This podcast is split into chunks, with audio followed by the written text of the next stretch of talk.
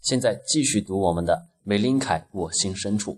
由于现在呢，我们在学校里面，这个环境和条件都比较的简陋，而且可能还会有杂声。而且我们录这个节目的话，最初的这个初衷的话，是督促自己能够每天去做一点事情，每天去读书，然后呢，把好的东西也分享给大家。如果有缘分你能听到的话，那就将就一下我们这个劣质的录音啊。今天分享信心制胜。如果你相信你能做到，你便能做到。共产党里面流行一句话啊，说你行你就行，不行也行。放在你自己身上，如果你觉得你行，你相信你行，那么你一定行。其实不行也会行。其实呢，有一位心理学教授曾经做过一个这样的实验哈。心理学上很多实验都很有意思，可以去看一看。这位心理学教授呢，他把他的两位学生叫来，然后呢，分别给他们一组这个小白鼠，每人六只。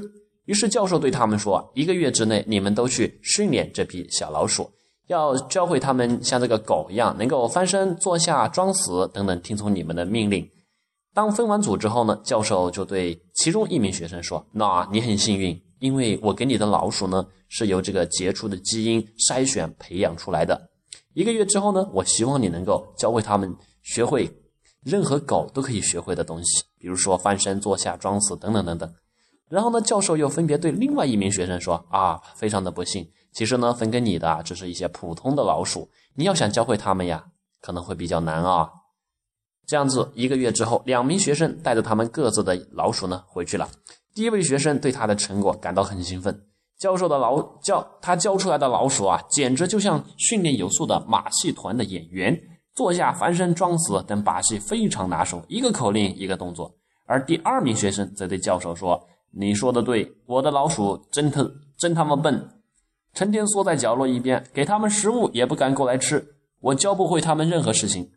这名教授笑着对两位学生说道：“其实呀，这一切只不过是一个实验而已。十二只老鼠都是一样的，唯一的差别只在于你们，一个认为自己能教会他们，而另一个则认为自己枉费心机。有句话说得好啊，如果你相信你能做到，你便能做到。你可以用错误的态度。”把很容易做好的事情也搞砸了，你也可以用正确好的态度，把看似不可能做到的事情完成它。世界上最大的尚未开发的领域，其实就在人类的大脑当中啊！只要你有无所不能的心态，你就能够敲开任何一扇紧闭的大门。所以，常常读一些励志的书籍，激励自己，尤其是在年轻奋斗的时候啊，将会对我们的成长和这个啊保持良好的心态会有比较好的帮助。呃，可以举出很多例子来。那些看来不可能却又获得了成功人士的一些例子，例如呢，美国历史上就有很多啊。以总统为例吧，患小儿麻痹症而不能行动的这个坐在轮椅上的富兰克林·罗斯福当上了总统，而且一连任就是好几届啊，他带领美国人民这个完成了二战的一个光荣使命。还有呢，这个又聋又瞎又哑的海伦·凯勒也已经成为人类精神史上的一个标杆式的人物。海伦·凯勒，假如给我三天光明。